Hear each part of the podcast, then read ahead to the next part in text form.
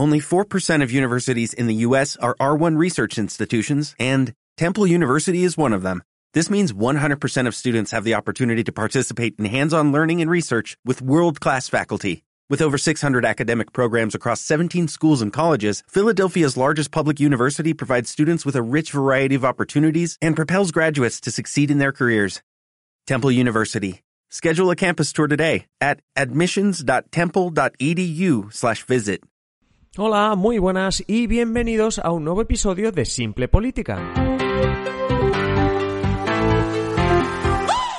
Os habla Adrián Caballero y esto es Simple Política, el podcast que trata de simplificar y traducir todos esos conceptos, estrategias y temas que están presentes cada día en los medios y que nos gustaría entender mejor. Y es que seguro que alguna vez os habéis preguntado cómo puede ser que ese político ahora defienda una cosa que antes no defendía, o por qué ese otro político está criticando algo que hasta beneficiaría a sus votantes y, y lo parece que está criticando.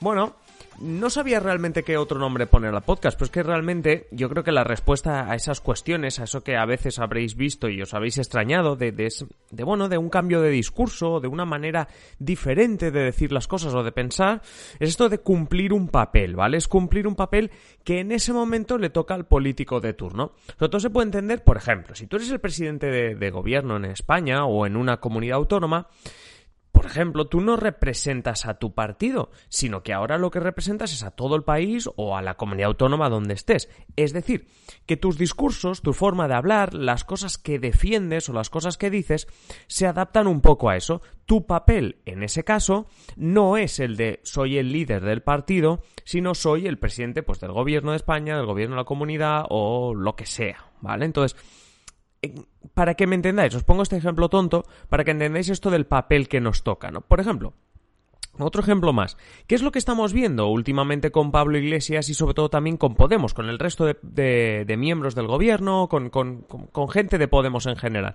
Bueno, son parte del gobierno, es decir, son parte del gobierno de España, en minoría, porque el PSOE tiene mucho más ministros y tiene mucho más fuerza, por decirlo así, tiene los ministerios más importantes, vamos a decir, pero son parte del gobierno. Entonces, ¿esto cómo se traduce? Esto de hacer el papel, ¿no? Pues que habrá cosas del gobierno que a los de Podemos y a Pablo Iglesias no les gustará. Es decir, hay gente en el PSOE a la que Pablo Iglesias y la gente de Podemos han criticado mucho, han criticado pues comportamientos, han criticado pues, pues bueno, formas de gobernar o ideas y ahora están en el mismo barco. Es decir, no, no se puede decir de otra manera. Ahora mismo están en el mismo barco. Ahora, claro, es más difícil ver a Pablo Iglesias o a gente Podemos, eh, pues con esas críticas, ¿no? Que digo de, de, algunas personas del PSOE, incluso, pues por ejemplo, podíamos recordar esa polémica que hubo, sobre todo en, en, redes, si estáis en Twitter y demás, seguro que os acordáis, hace pues unos meses, bueno, unos meses, unas semanas, perdón, eh, cuando Podemos votó con el resto de partidos en una comisión, pues encontró una investigación contra Billy el Niño. Billy el Niño es el mote que tiene, el apodo que tiene un famoso torturador franquista, al que, bueno, a Pablo Iglesias Iglesias, bueno, también, eh, por ejemplo, otros miembros de Podemos o incluso Gabriel Rufián de Esquerra, pues lo habréis oído criticar decenas de veces, muchísimas veces. En el propio Congreso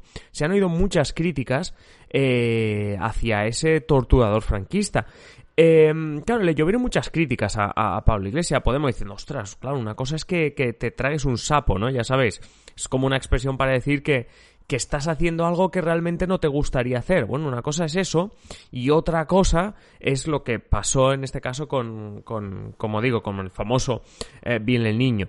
A ver, realmente es eso, o sea, cuando tú haces tu papel, realmente estás haciendo tu papel de miembro de un gobierno y por tanto, claro, no puedes hacer unas críticas abiertas, no puedes decir, oye, pues mira, pues el Ministerio de Justicia, este que va a aprobar la ley, esta a mí esta ley totalmente en contra, se lo dijimos en el Consejo de Ministros, no nos parece nada bien. Claro, tú no puedes hacer eso si eres parte del gobierno. O, o, o, bueno, cualquier, cualquier otro ministerio, ¿no? O sea, imaginaos que hay una actuación policial eh, en la que el, el, Ministerio del Interior, ya sabéis, nombrado por Pedro Sánchez, que es Marlasca, pues por ejemplo, imaginaros que a Pablo Iglesias, a Podemos, no lo ve bien, es una actuación policial que creen desproporcionada o lo que sea. No pueden salir, o bueno, pueden salir todo lo que quieran, pero me decía, lo más, o sea, lo más fácil será que no veamos una salida en tromba criticando a un ministro con el que compartes un gobierno. Entonces, Eso es lo que sería llamar, bueno, o tragarse sapos o, cumplir un papel que es de lo que va este episodio. ¿Qué tienes a cambio de tragarte estos sapos? ¿Qué tienes a cambio de cumplir bien este papel? Bueno, básicamente medidas de gobierno más progresistas. En principio, muchas de las medidas que ya estamos viendo y que veremos son ideas de Podemos y por tanto se supone medidas de gobierno más progresistas que en caso de que el PSOE estuviese gobernando solo a lo mejor las veríamos, pero o bien sería más difícil, las veríamos más tarde, o sería más difícil que acabásemos viendo esas medidas, o las veríamos recortadas, es decir, un poquito descafeinadas si las comparamos con cómo salen ahora. Al final de la legislatura, o, con las encuestas que vayamos viendo, Podemos, y el resto de partidos obviamente, pero en este caso hablamos de Podemos, se darán cuenta de si esto compensa, de si estas medidas más progresistas se van implantando y la gente nota cambios y los votantes de Podemos dicen, ostras, pues se nota que los míos están en el poder, pues esas encuestas nos irán diciendo, o les irán diciendo en este caso a la gente de Podemos, si realmente les ha valido la pena, pues estos sapos, entre comillas, que se están, que se están comiendo, ¿no? Pero más ejemplos. El gobierno catalán. ¿Vale? Ahora se está fragmentando. Ahora va a haber unas elecciones, eh, bueno, más tarde que temprano, más temprano que tarde, no se sabe todavía la fecha, pero habrá unas elecciones eh, eh, en Cataluña lo que, lo que conformaba el gobierno catalán, lo que sigue conformando, porque a día de hoy hay gobierno, son dos partidos independentistas, Junts per Catalunya y Esquerra Republicana. Son dos partidos independentistas, pero realmente tienen estrategias súper diferentes. La forma de llegar a la independencia, por decirlo así, es bastante diferente, o la, idea que tienen ellos de cómo se llega es muy diferente. Junts per Catalunya es muy de tira recto, y quizá no hablan de declaración unilateral de independencia, pero sí de lo mejor es presionar al Estado y, mantener a raya al Estado, es decir, ejercer presión, mientras que Esquerra utiliza, como, como se dice en muchos medios, ¿no? El, independentismo pragmático, que es bueno a través de llevarnos bien con el Estado, mantener la gobernabilidad en el Estado, es más fácil que al final nos acaben concediendo pues, un referéndum o, mejoras en ese sentido. Pero bueno, no veníamos a hablar de eso. La cuestión es que son dos miembros del gobierno, dos socios, con una estrategia bastante diferente en un tema tan importante como conseguir la independencia, y aún así forman un gobierno. Mientras no hubo esa fragmentación, mientras el gobierno iba tirando, obviamente los dos partidos seguían pensando cosas diferentes, ¿vale? Pero lo que veíamos era siempre un partido defendiendo al otro, aplaudiéndolo, eh, críticas bastante mínimas, es decir, bastante poca crítica entre los miembros de un gobierno y los del otro. ¿Por qué? Porque volvemos al tema de jugar un papel, de hacer un papel, de cumplir con tu papel. Es tu papel de socio del gobierno, que también es muy parecido a lo que estábamos hablando antes de Podemos. Es, tú eres el socio de gobierno y tienes que cumplir. Ah, claro, hay, hay unos mínimos, es decir, puede que no estemos de acuerdo en todo, pero como para nosotros el beneficio de estar juntos y hacer un gobierno catalán independentista es mayor que el sapo que me como por tenerte a ti de socio, pues compensa y vamos juntos. Básicamente ese sería el racionamiento. Otro tipo de papel, en este caso, por ejemplo, podríamos ver el del eh, jefe de la oposición, ¿no? De cuando tú estás fuera de gobierno. Y un ejemplo pues sería Pablo Casado, el líder del PP y jefe de la oposición. De los partidos que no están en el gobierno, el PP es el más votado. Entonces eso ya te convierte en ser el jefe de la oposición si eres Pablo Casado. Pero, cuidado, porque jefe de la oposición no es algo matemático. No es, yo tengo, de todos los que no están al gobierno, soy el que más escaños tiene, pues ya soy jefe de gobierno. No, a ver, tú lo tienes que demostrar. Tu papel, vuelvo a hablar de papel, es ponérselo difícil al gobierno.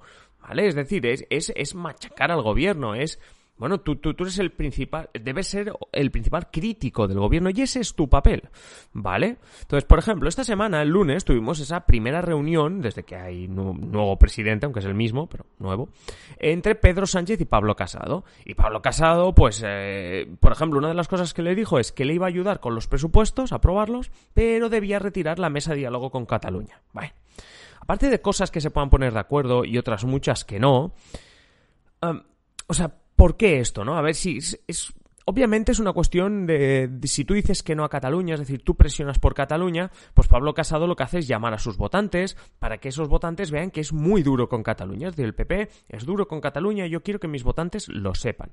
Pero ese ser duro, ese ser duro con Cataluña y ser duro, en este caso también con Sánchez, es su papel. Porque además tiene que hacer ese papel, porque hay gente, como en este caso Santiago Bascal de Vox, que en este caso es el tercer, el tercer partido con, con, con más votos que no tendría ningún problema en hacer de líder de la oposición si Pablo Casado no lo hace bien o no lo quiere hacer. Es decir, si tú no... Y claro, o sea, si, si, Santiago Bascal viese que, por ejemplo, Pablo Casado se pone de acuerdo en muchas cosas con Pedro Sánchez, no le critica lo suficiente, etcétera, Santiago Abascal lo que haría es no solo criticar al gobierno, que ya lo hace, obviamente, porque no, porque hay, porque hay cosas que no están de acuerdo, muchas, sino que lo que haría también es ya sobrepasar a Pablo Casado, criticar a Pablo Casado y adelantarle y decirle, no, no, ahora yo voy a defender, mm, bueno, pues esto, voy a criticar, voy a defender España o nuestra idea de España porque tú no lo estás haciendo bien. Pasaría de criticar al gobierno a criticar también a, a Pablo Casado y ganarle en esta competición. Digo ganarle porque, claro, si tú no gobiernas, no estás en el gobierno, y tampoco eres el político de la oposición que más se mueve, que más hace, que más critica, pues lo tienes complicado de cara a una selección. Es decir, de alguna manera el votante se va a preguntar, ¿de qué sirves, no? Si, si, si no haces una cosa ni la otra, teniendo en cuenta que además eres el segundo partido con más escaños, ¿vale? En resumen, en política tenemos por las ideologías, obviamente, la posición de cada político o de cada partido sobre diferentes temas. Luego también tenemos que hay políticos más duros y otros más blandos en su forma de hablar, en su forma de criticar, en su forma de negociar, ¿vale? Pero en algún momento todos deben cumplir un papel, que es a lo que veníamos en este episodio.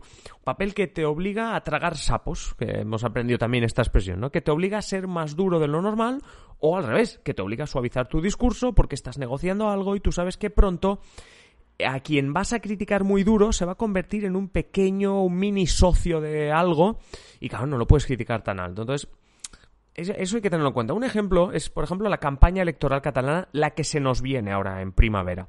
Los partidos independentistas, pues obviamente marcarán distancia los unos en los otros, sobre todo la CUP, ¿eh? Esquerra, pues marcará distancias con Junts al revés, vale.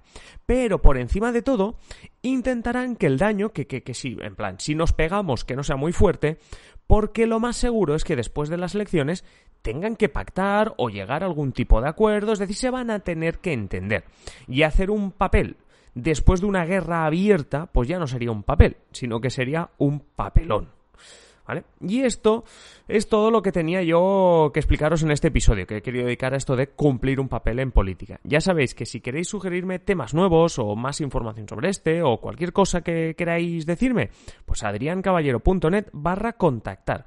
Y antes de despedirme, como siempre, agradecer las puntuaciones en Apple Podcasts e ebooks y bueno, pues eh, pediros que eso, que me contactéis y me digáis lo que queráis a través de la web y que si no lo habéis hecho, os suscribáis a Simple Política, tanto en Apple Podcast, Books en Spotify, que también estamos en Spotify. Os espero ya en el siguiente episodio. Un saludo y que tengáis feliz día.